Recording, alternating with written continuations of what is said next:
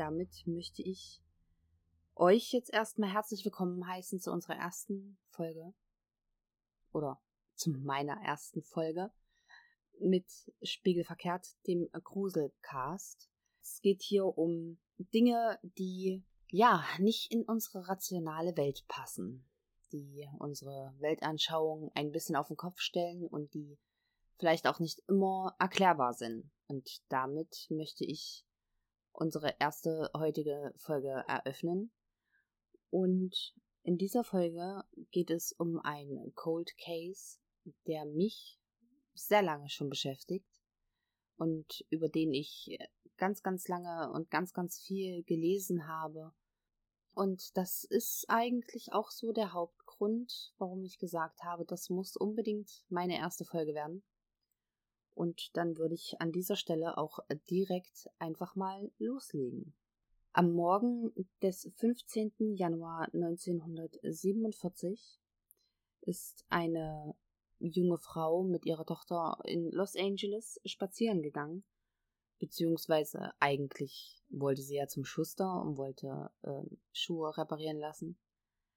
Und auf dem Weg dorthin hat sie auf der Wiese in dem damals noch nicht so bebauten Viertel eine Schaufensterpuppe gesehen. Zumindest dachte sie, es ist eine Schaufensterpuppe, weil diese Puppe unglaublich weiß war.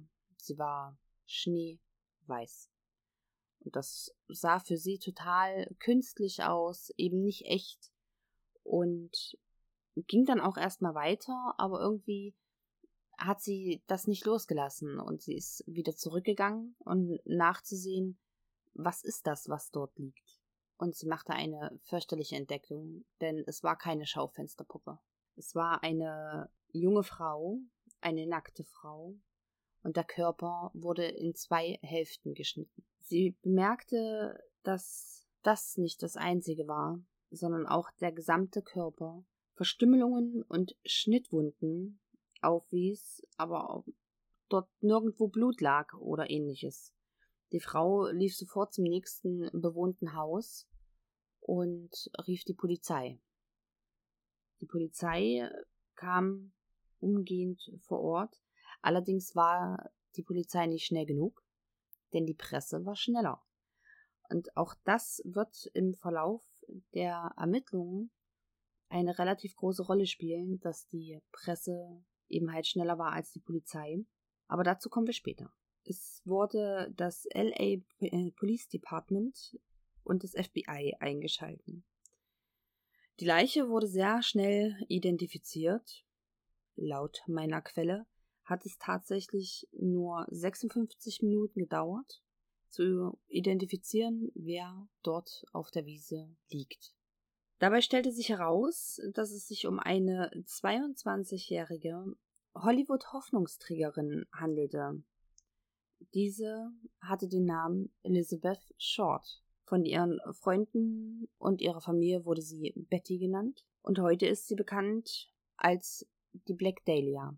Black Dahlia wurde sie von der Presse genannt, aufgrund ihrer Vorliebe für schiere schwarze Kleidung und dem damals fast zeitnah erschienenen Film Blue Dahlia und deswegen wurde Betty zur Black Dahlia. Aber kommen wir erstmal zur Geschichte, wer Black Dahlia eigentlich ist. Elizabeth Short ist am 29. Juli 1924 in Hyde Park, Massachusetts geboren und war damit eine von insgesamt fünf Töchtern von Phoebe und Chloe Short. Der Vater, Chloe, entwarf und baute Minigolfplätze und hatte damit ein gut laufendes Geschäft, was der Familie zu einem bescheidenen Wohlstand verhalf. Ein paar Jahre später zog die Familie Short dann nach Medford in eine Nachbarstadt, in der sie ihr eigenes Haus bezogen und kaufen konnten. Mit der Weltwirtschaftskrise 1929 fanden aber auch die Geschäfte von Vater Cleo ein abruptes Ende, was für den Bankrott der Familie sorgte. Tage später fand man den Wagen von Cleo verlassen auf einer Flussbrücke so dass man davon ausging, dass Cleo infolge der Krise Selbstmord beging. Mutter Phoebe konnte sich den Lebensstandard so aber nicht mehr leisten, so dass sie gezwungen waren, erneut umzuziehen. Von da an lebte Elizabeth mit ihren Geschwistern und ihrer Mutter in einer kleinen Kellerwohnung und ihre Mutter verdiente den Unterhalt der Familie mit Schneiderarbeiten. Jahre später fand sie dann aber zum Glück eine Anstellung als Buchhalterin und konnte damit ein festeres und sichereres Gehalt oder Unterhalt für die Familie erarbeiten. Zehn Jahre nach dem vermeintlichen Selbstmord bekam Phoebe Short aber einen Brief von Cleo, also von dem Vater. In diesem schrieb er, er sei nach Kalifornien geflüchtet und habe sich dort ein neues Leben aufgebaut. Außerdem bot er an, dass sie und die Kinder zu ihm kommen könnten und dort leben können. Das allerdings wollte Elizabeths Mutter nicht und lehnte das entschieden ab, denn sie wollte mit ihm halt einfach nichts mehr zu tun haben. Elizabeth träumte davon, eine Hollywood-Karriere zu machen und entschloss sich mit 19 zu ihrem Vater, welcher zu diesem Zeitpunkt in Vallejo nahe San Francisco lebte, zu gehen und erhoffte sich so, damit näher an ihr Ziel zu kommen. Diese Entscheidung stand allerdings nicht unter einem sonderlich guten Stern, denn die Problematik entwickelte sich relativ schnell. Vater Phoebe war geplagt, sie hatten sich 14 Jahre nicht gesehen und es war quasi wie, als wenn zwei Fremde in einem Haus leben. Und ihn plagten Schuldgefühle, weil er die Familie damals im Stich gelassen hatte. Das war nicht das Einzige, denn sie hatten beide unterschiedliche Vorstellungen vom Leben. Er verlangte einen Hausfrauenersatz, das heißt, sie sollte waschen, putzen, kochen, sich quasi um ihn kümmern. Sie dagegen wollte Freiheit, Abenteuer, Spaß. Und da war die Kontrolle von ihrem Vater für sie ja nicht vorgesehen. Das passte ihr nicht in ihren Lebensplan. Anfang 1943 wollte sie dann doch lieber auf eigenen Beinen stehen und nahm eine Anstellung in der Poststelle des Armeelagers Camp Cook in Lempok an. An diesem Ort blieb sie allerdings doch recht lange für ihre Verhältnisse. Es waren acht Monate. Und damit allerdings auch das einzige Mal, dass sie sich so lange an einem einzigen Ort aufgehalten hat. Im Laufe dieser acht Monate wurde aus der zurückhaltenden und schüchternen Elizabeth eine aufgeblühte, selbstbewusste junge Frau, die den Soldaten eher ein bisschen den Kopf vertrete, um das mal so zu benennen. Also die jungen Soldaten, die flogen förmlich auf sie und buhlten alle irgendwie um ihre Aufmerksamkeit. Die Soldaten wählten sie dann zur Schönheitskönigin des Campus und erklärten damit auch ausdauernd ihr gegenüber, dass sie das Zeug zu einem Filmstar hätte. Dieses Abenteuer endete allerdings 1943 im September, als sie mit Freunden und zwei weiteren Soldaten während einer Privatparty in Santa Barbara von der Polizei aufgegriffen wird. Da sie nach dem Gesetz noch als minderjährig galt, wurde sie mit auf das Revier genommen und bekam eine Anzeige wegen unerlaubten Trinkens von Alkohol. Jedenfalls wurde sie erkennungsdienstlich behandelt und das bedeutete eben auch, dass Fingerabdrücke genommen wurden und äh, Fahndungsfotos wurden erstellt. Vom Revier aus ging es dann zurück nach Medford zu ihrer Mutter, weil eine Polizistin Mitleid mit ihr hatte. Das damals junge Ding wusste ja gar nicht so richtig, wo sie hin sollte und deswegen kaufte ihr die Polizistin das Ticket für den Zug nach Hause zur Mutti. In den nächsten Jahren führte Elizabeth Short ein doch unstetes Leben, da sie kreuz und quer durchs Land fuhr und ähm, an ganz verschiedenen Stellen wohnte, zum Beispiel in Chicago, in Florida, in Georgia und zwischenzeitlich ging sie halt auch mal zurück nach Massachusetts. Sie hielt sich mit Gelegenheitsjobs wie Kellnern oder Kartenabreißerin im Kino mehr schlecht als recht über Wasser. Abends besuchte sie dann verstärkt Bars und Nachtclubs und hoffte dort immer wieder auf jemanden zu treffen, der ihr irgendwie nützlich sein könnte. Sie liebte Musik, sie liebte Männer, sie liebte die ganze Atmosphäre. Sie war eigentlich nie alleine, außer sie wollte das ebenso. Sie war sehr beliebt und sie wusste auch mit ihrer Optik umzugehen. Im Dezember 1944 aber begegnete sie dann einem Offizier der Luftwaffe. Dieser Herr hieß Matt Gordon. Und sie schrieb ihrer Mutter dann einen Brief. Ich habe jemanden an Silvester kennengelernt, eine Major, Matt Gordon. Ich bin so verliebt. Ich bin sicher, da wird was draus. Er ist so wundervoll, nicht wie die anderen Männer. Und er hat mich gefragt, ob ich ihn heiraten will.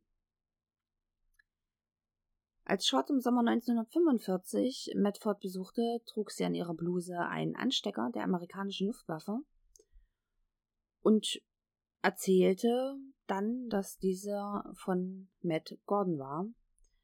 Ein Geschenk von ihm, was er ihr geschickt hatte, weil er zu dem Zeitpunkt auf den Philippinen stationiert war.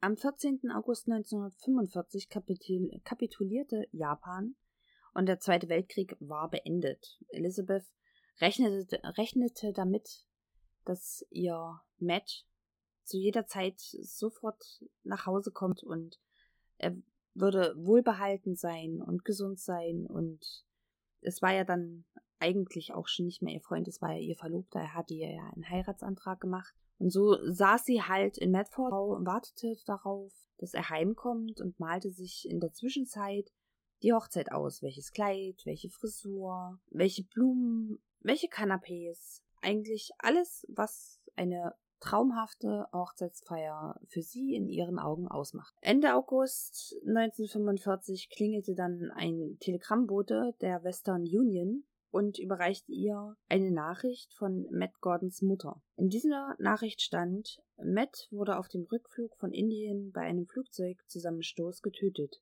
Mein zutiefst empfundenes Beileid. Meine Gebete sind mit ihm. Elizabeth stand absolut unter Schock. Sie las die Briefe mehrfach und auch die wenigen Briefe, die sie vorher geschrieben hatten, las sie immer und immer wieder und trug sie fortan immer bei sich, genauso wie sein Nachruf. In der Zeit steigerte sie sich allerdings auch in die Geschichte hinein und erzählte Fremden, dass sie verheiratet gewesen wäre, dass sie Mutter eines Kindes sei, das allerdings sehr, sehr früh, also im Grunde nach der Geburt schon verstorben sei. Im Winter 1945-46 reiste sie dann erneut nach Miami und stürzte sich dort ins Nachtleben, um über den Schmerz und den Verlust hinwegzukommen. Man sah sie jeden Abend in einer anderen Begleitung. Das waren dann Soldaten, Geschäftsleute, Verehrer, ältere, jüngere Männer. Das schien für sie überhaupt gar keine Rolle zu spielen. Hauptsache, die Männer hatten die Spendierhosen an. Ihr war bewusst, dass sie eine Wirkung auf Männer hat und die Wirkung zeigte sich auch insofern, dass die Männer gafften. Sie pfiffen ihr hinterher, sie luden sie zum Essen ein und bezahlten die Rechnungen in Restaurants, Bars, gaben ihr teilweise sogar das Geld für Miete oder für neue Kleider. Ja, sie war definitiv eine Frau voller Widersprüche und Konflikte in sich selbst. Sie hatte immer wieder wechselnde Bekanntschaften und das war dann auch so ein bisschen, ja, das Problem, dass sie sich sehr einsam gefühlt hat. Im Juli 1946 reiste Elizabeth dann nach Kalifornien, um dort Joseph Gordon Fickling wiederzutreffen. Das war ein Leutnant der Air Force und den hatte sie zwei Jahre zuvor in Florida kennengelernt, bevor er auch in den Krieg zog. Die beiden wollten nun herausfinden, ob sie eine gemeinsame Zukunft als Paar hätten und äh, fuhren gemeinsam in den Urlaub nach Long Beach. Allerdings war dieser von Beginn an doch sehr holprig. Das ist zumindest aus den späteren Briefen der beiden zu entnehmen. Fickling beklagte sich wiederholt und mehrfach darüber, dass seine vermeintliche Braut während des Zusammenseins ununterbrochen mit anderen Männern geflirtet hat er hat sich halt irgendwann gefragt, ob ihr überhaupt irgendwas an ihm liegen würde. Nach etwa einer Woche hatte Fickling dann aber genug von der Lesung und verschwand nach Nordkalifornien. Fickling und Short blieben allerdings in Kontakt und hielten diesen auch aufrecht, auch wenn nicht wöchentliche Briefe hin und her geschickt wurden, so hatten sie doch stetig einen zusammenhängenden Kontakt. Er schickt ihr weiterhin auch in unregelmäßigen Abständen, aber weiterhin Geld, wenn sie mal wieder pleite war, was bei Elizabeth leider Gottes nicht selten war. Und so verschlimmerten sich ihre finanziellen Probleme nach der Trennung von Fickling besonders. Sie zog dann nach Los Angeles und wechselte dort allerdings in den sechs Monaten, die sie dort war, permanent ihre Unterkunft. Sie kam von einem billigen Hotel in eine billige Pension, in irgendwelchen Mietskasernen, in Privatunterkünften. Jedenfalls durfte die Miete nicht allzu viel kosten, nach Möglichkeit eben halt gar nichts, weil sie hatte einfach nichts. Sie war chronisch blank. Vom 13. November bis zum 15. Dezember 1946 lebte sie dann in, in einer Zwei-Zimmer-Wohnung mit acht weiteren Frauen. Diese waren Cocktailkellnerinnen, Telefonistinnen, Tänzerinnen. In dieser Wohnung hatte jeder ein Feldbett und ein Schubfach im Schrank für sich. Dafür verlangte der Vermieter allerdings einen Dollar pro Nacht. Elizabeth musste sich jedoch häufig aus dem Hinterausgang hinausschleichen, weil sie das nicht bezahlen konnte und musste, wollte so der Mieteintreibung vom Wohnungseigentümer entkommen. Ihre Mitbewohnerinnen erzählten dann später der Presse, sie sei jeden Abend mit anderen Männern unterwegs gewesen. Jobs habe sie nie irgendwie gemacht oder hat sich auch nicht darum gekümmert. Eine ihrer Mitbewohnerinnen sagte, sie trieb sich immer auf den Hollywood Boulevard rum. Elizabeth war eine Frau voller Widersprüche. Ihr Verhalten war schwer nachvollziehbar und die Ermittlungen der Polizei wurden dadurch im Nachgang deutlich erschwert. Trotz Geldnöte steckte sie jeden Penny in ihre Garderobe. Sie hungerte lieber, als dass sie schlecht gestylt das Haus verlassen müsste. Elegante, dunkle Kostüme, Rüschenblüsen, High Heels, lange Abendhandschuhe, das war das, was sie wollte. Auf der anderen Seite fand ich das merkwürdig, als ich mich damit beschäftigt, beschäftigt habe mit diesem Fall, denn sie war von außen her eine äußerst gepflegte Frau und auch eine Frau, die enorm auf ihre Optik geachtet hat. Allerdings war der Weg zum Zahnarzt für sie offensichtlich sehr, sehr schwer oder sie konnte es sich nicht leisten, denn sie hat sich äh, Wachs in die Karieslöcher gestopft äh, und hat dunkle Zahnstellen mit Tippex überpinselt aber war nicht wirklich beim Zahnarzt oder irgendwie.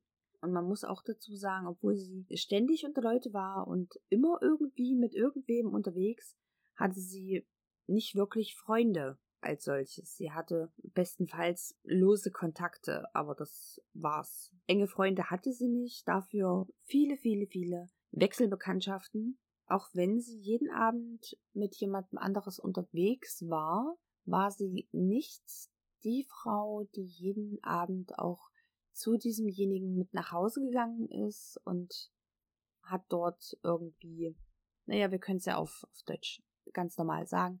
Also sie war nicht jemand, die für ein Schäferstündchen und damit einen Platz zum Schlafen ergattern wollte, dafür mit jemandem, mit jedem x-beliebigen nach Hause gegangen ist oder sowas. Das hat sie nicht gemacht. Also das ist auch von den ganzen Nachforschungen her nicht erkennbar. Joseph Fickling erhielt dann den letzten Brief von ihr am 8. Januar 1947, also sechs Tage vor ihrem Tod. In dem schrieb sie, dass sie nach Chicago übersiedeln wollte und wollte dort als Model arbeiten. Das allerdings war komplett gelogen. Am 9. Dezember zog sie dann ganz plötzlich nach San Diego. Es war also ein Monat vor ihrem Verschwinden und die Gründe für diesen Umzug sind nicht bekannt. Man vermutete, dass sie zu vielen Leuten inzwischen zu viel Geld schuldete oder dass sie vielleicht auch einfach einen Neuanfang wagen wollte. Man war sich da nicht sicher und auch die Nachforschungen dazu ergaben nicht wirklich was. Sie traf um 6 Uhr morgens in San Diego ein und hatte dort aber ganz offensichtlich kein direktes Ziel. Sie kaufte sich dafür dann eine Kinokarte für das Aztec Theater und dort in diesem Kino lief rund um die Uhr irgendwie ein Film. Der Film, in den sie ging, das war der Film Der Jazzsänger und die Dame an der Kinokasse war Dorothy French. Die Miss French eine Runde im Kino und entdeckt dabei dann die schlafende Elizabeth im Kinosaal. Dorothy hatte Mitleid mit dem gestrandeten Mädchen und lud sie dann zu sich nach Hause ein, wo Elizabeth dann auch die nächsten vier Wochen wohnte. Allerdings hatte sie auch da wieder ihre schlechten Manieren ausgepackt. Sie faulenzte den ganzen Tag im Haus herum und abends ging sie aus und kehrte auch erst irgendwann mitten in der Nacht wieder zurück. Und äh, Familie French war davon allerdings nicht begeistert. Deren Geduld war dann irgendwann auch am Ende so, dass sie Anfang Januar 1947 Elizabeth dann vor die Tür setzten. Sie hatten sie darum gebeten, sich eine andere Bleibe zu besorgen, weil das für Familie French kein Zustand mehr war, kein Dauerzustand. Die Zeitungen von San Diego berichteten dann später über den Mord in Los Angeles und die Familie French, die das Bild von Elizabeth Short sahen, meldeten sich umgehend bei der Polizei. Dabei konnten sie nicht nur wichtige Angaben über den Verbleib der Toten der in den letzten Wochen machen, sondern sie lieferten der Polizei auch eine erste heiße Spur. Sie hatten beobachtet, wie Elizabeth das Haus verließ und dabei dann in einen Wagen stieg, und konnten das Fahrzeug und auch den Fahrer, einen jungen Mann mit auffällig roten Haaren, sehr genau beschreiben. Harry Hansen und Finis Brown waren die zwei Mordermittler in diesem Fall und diese setzten dann alle Beamten auf diesen mysteriösen rothaarigen Mann an, weil sie dachten, das ist die Lösung für das Rätsel. Ja, sie fanden ihn dann am 18. Januar 1947 und es stellte sich heraus, dass dieser Mann Robert Red Manley hieß. Es war ein 25-jähriger verheirateter von Beruf Vertreter und dieser wurde dann auch sofort festgenommen und zwei Tage und zwei Nächte verhört. Dieses Verhör war wohl ziemlich hart. Es waren unter anderem mehrere Lügendetektor-Tests, aber diese ganze Mühe war umsonst. Denn Manley besaß ein wasserdichtes Alibi. Seine Frau, seine Schwiegereltern sowie Bekannte bezeugten, dass der Verdächtige in der Mordnacht zu Hause war. Ein Ehepaar aus der Nachbarschaft war an diesem Abend äh, bei Manley zu Hause zum Kartenspielen eingeladen und auch die bestätigten, dass er da war. Der vermeintliche Mörder galt dann nur noch als wichtiger Augenzeuge, da er zu den Personen gehörte, die Elizabeth Short das letzte Mal lebend gesehen hatten. Robert Manley berichtete in seiner Aussage, dass er am 8. Januar 1946 beruflich in San Diego zu tun hatte und hatte Short dabei an einer Straßenkreuzung entdeckt. Ihm gefiel die junge Frau und weil sie offensichtlich relativ ziellos hin und her lief, hatte er sie gefragt, ob er sie irgendwohin mitnehmen kann, ob er sie nach Hause fahren könne oder ähnliches. Elizabeth war zunächst zurückhaltend und wollte gar nicht so richtig mit ihm reden, aber er hat nicht locker gelassen und hat ihr versichert, dass er ein absolut harmloser Typ ist, woraufhin sie dann auch zu ihm ins Auto stieg. Sie erzählte ihm dann von dem Rauswurf und dass sie nicht weiß, wo sie unterkommen soll und hatte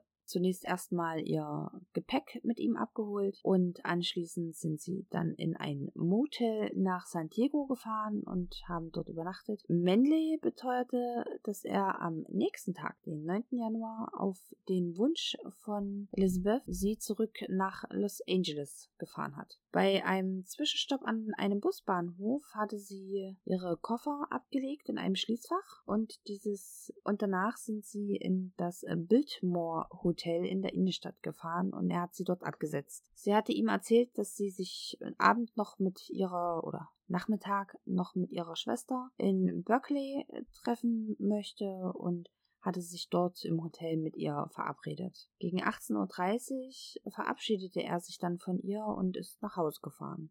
Robert Manley konnte auch die Kleidung, welche Elizabeth zu diesem Zeitpunkt trug, äh, beschreiben, und das tat er wie folgt. Eine weiße Bluse mit Rüschen, ein schwarzes, kragenloses Kostüm, hochhackige Wildlederpumps, Nylonstrümpfe, weiße Handschuhe ein langer Mantel und der hatte die Farbe beige. Mehrere Hotelangestellte bestätigen diese Angaben. Elizabeth hat sich dort etwa zwei Stunden in der Hotellobby aufgehalten und ist dabei mehrfach in die Telefonkabine gelaufen und und danach hat sie das Biltmore Hotel durch den Ausgang zur Olive Street aber verlassen. Der Hotelportier konnte sich noch daran erinnern, dass die Dame in die südliche Richtung gegangen war, aber das war das letzte Mal, dass sie gesehen wurde. Das ist, wie ihr merkt, eine sehr durchwachsene Geschichte. Ich könnte euch jetzt Tag für Tag, zumindest so wie es die Quellen hergeben,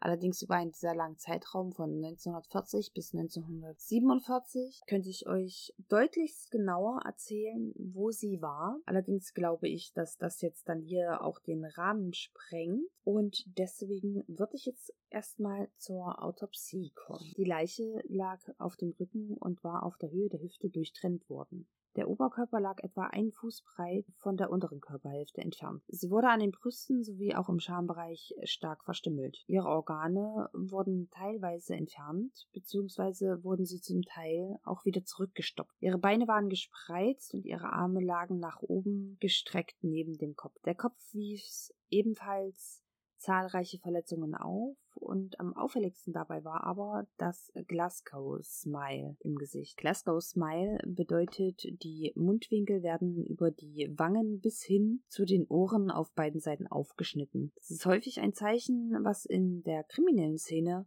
benutzt wurde und war so als rituelle Verstümmelung zu betrachten, denn sie wurde häufig von ähm, Drogendealern, also im Drogenmilieu, als Bestrafungs- und Einschüchterungsmethode benutzt. Die Zeugin bzw. die Finderin der Leiche ging ja ursprünglich von einer Schaufensterpuppe aus, was daran lag, dass Elizabeth kein Tropfen Blut mehr in sich hatte. Man konnte jedoch nicht genau feststellen, ob sie zum Ausbluten hingehangen wurde oder ob sie zum Teil im Wasser lag, um so auszubluten. Wobei ersteres wahrscheinlicher ist, da Hand- und Fußgelenke genauso wie der Hals und am Oberschenkel deutliche Verletzungen aufwiesen, welche von Fesselungen stammten.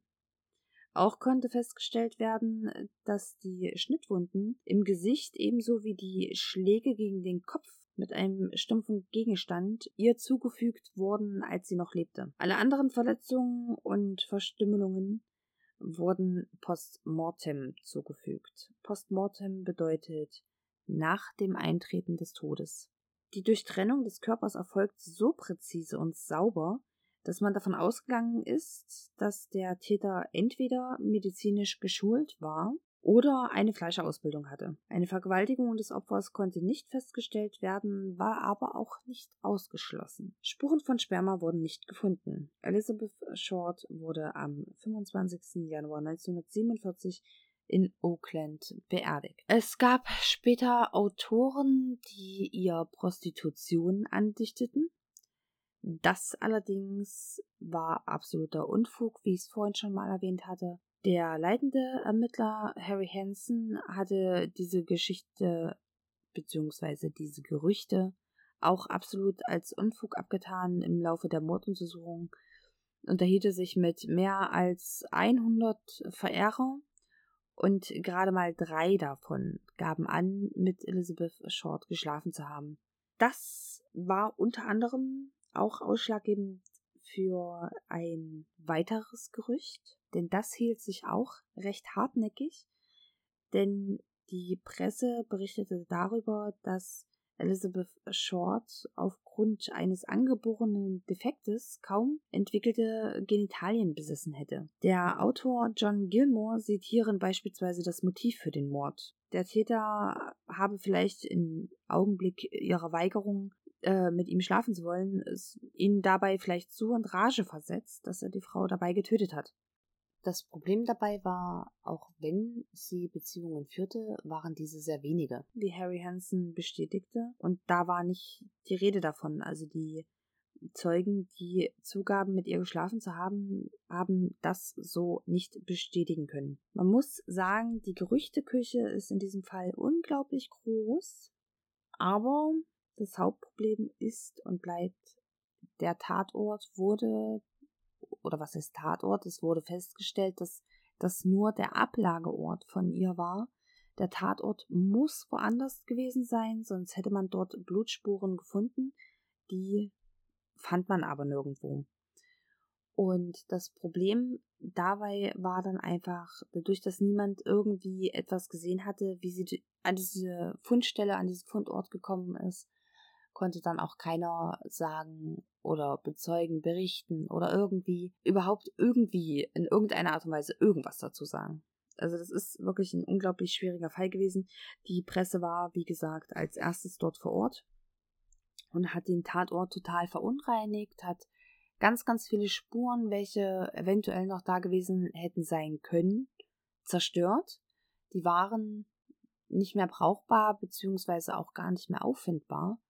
Und das machte die Ermittlung unglaublich schwierig. Der Vater von Elizabeth, Cleo Short, wurde dann auch von der Polizei befragt. Dieser konnte allerdings gar keine Angaben machen, denn der hatte schon drei Jahre zuvor den Kontakt zu seiner Tochter verloren und auch bis dahin nicht wieder aufgebaut. Er weigerte sich die Identifizierung vorzunehmen, so dass die Mutter Phoebe dann kommen musste und musste das erledigen, so hart wie es klingt. Im Laufe der Ermittlungen kam dann ein geheimnisvolles Päckchen bei der Polizei an und dieses Päckchen hatte aber keinen Absender. Der Inhalt dagegen war äußerst interessant, denn neben einem Schreiben enthielt er auch die Geburtsurkunde von Elizabeth Short, die Sozialversicherungskarte, die Todesanzeige von Matt Gordon, zahlreiche Schnappschüsse, ein Adressbuch mit Namen von rund 75 Männern.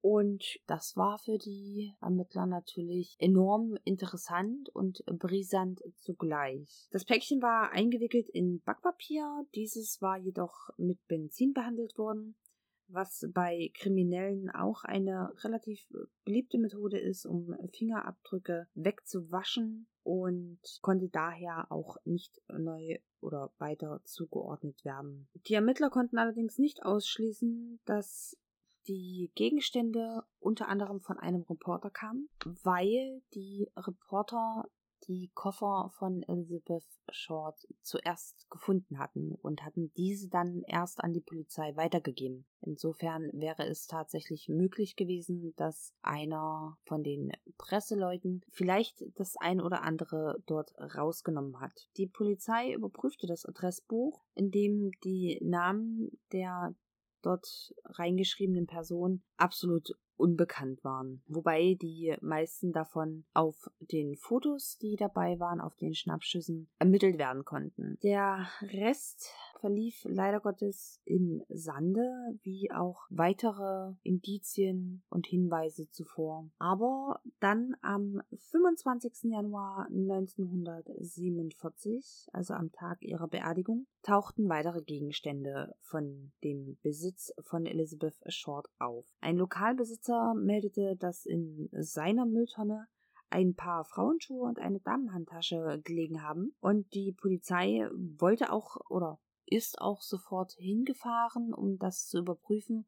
Leider war da die Müllabfuhr allerdings äh, schneller und hatte die Mülltonne bereits abgeholt, so dass die Polizei direkt auf die äh, Deponie fuhren und schleppten von dort äh, alles an Handtaschen und Schuhen, was sie finden konnten, mit aufs Revier. Robert Manley wurde dann herangezogen und dieser konnte tatsächlich zwei Schuhe und die Handtasche identifizieren. Bei den Schuhen war er sich sicher, weil Elizabeth die in San Diego bei einem Schuster hatte neu besohlen lassen und die Handtasche erkannte er an ihrem Geruch wieder. Er meinte, das sei das Parfüm, in dem sich Elizabeth geradezu eingenebelt hat. Die Morduntersuchungen endeten am Schluss mit einer verdächtigen Liste von 25 Personen. Diese wurden als potenziell tatverdächtig eingestuft, aber auch niemandem gegenüber von dieser Liste konnte ein Verdacht erhärtet werden. So wurde die Liste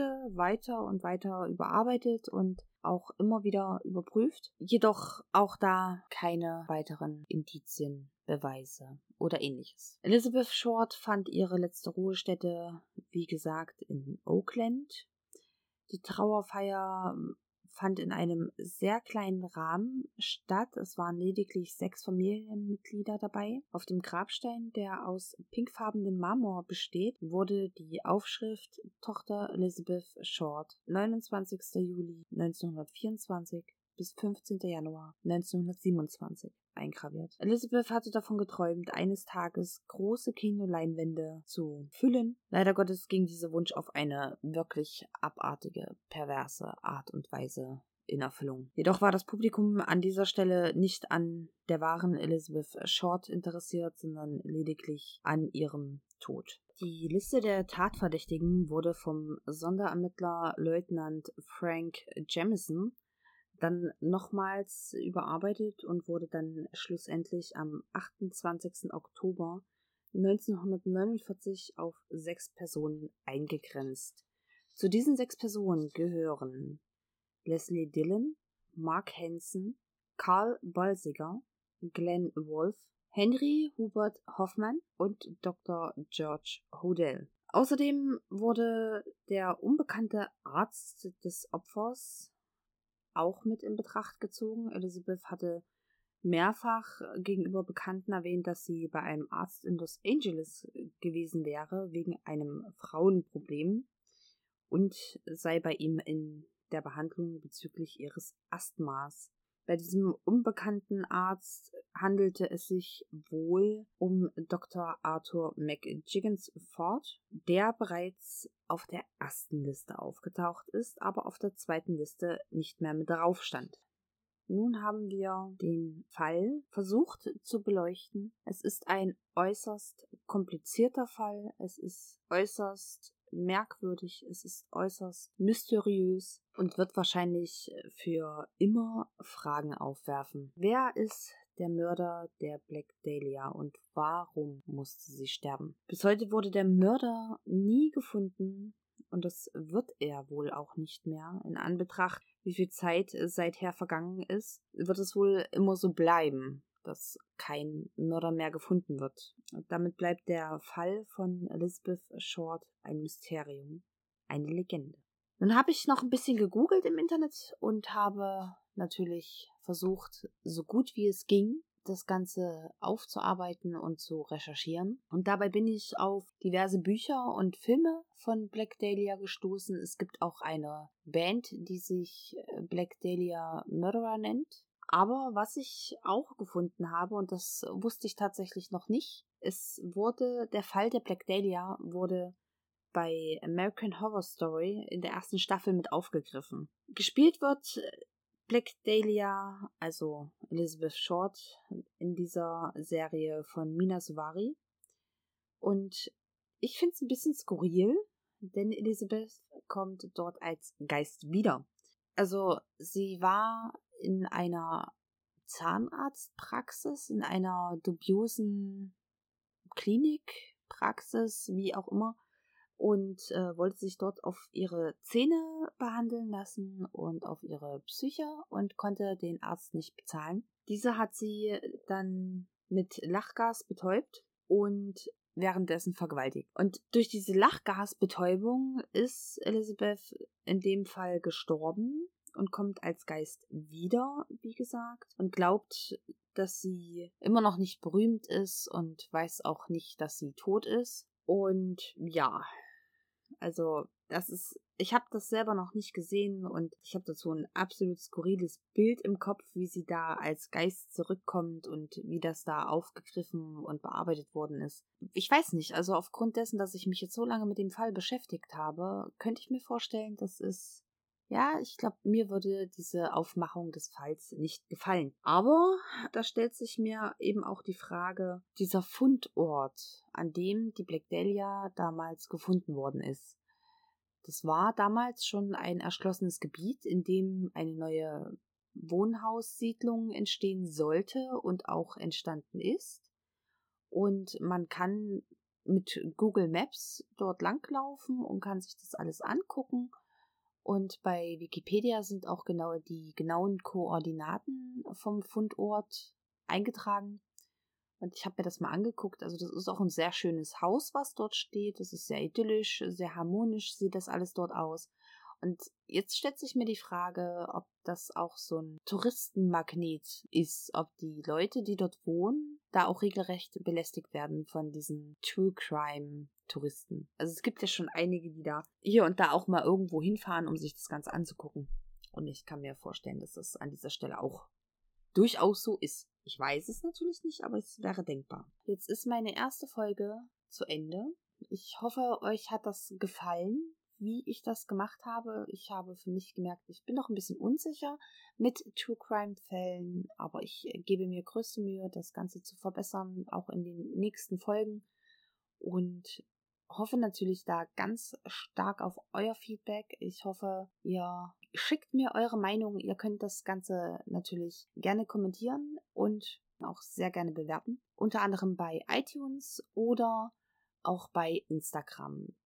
Bei Instagram findet ihr mich unter Spiegelverkehrt der Gruselcast und dort könnt ihr mir gerne, gerne, gerne folgen und ich bin gespannt, wie eure Rezensionen sind, wie eure Kommentare dazu sind. Wie gesagt, ich habe mir größte Mühe gegeben. Ich hoffe, ich werde auch von Mal zu Mal besser und wünsche euch dann jetzt und hier eine gute Nacht. Bei mir ist es schon recht spät einen schönen Tag für die, die es erst tagsüber hören.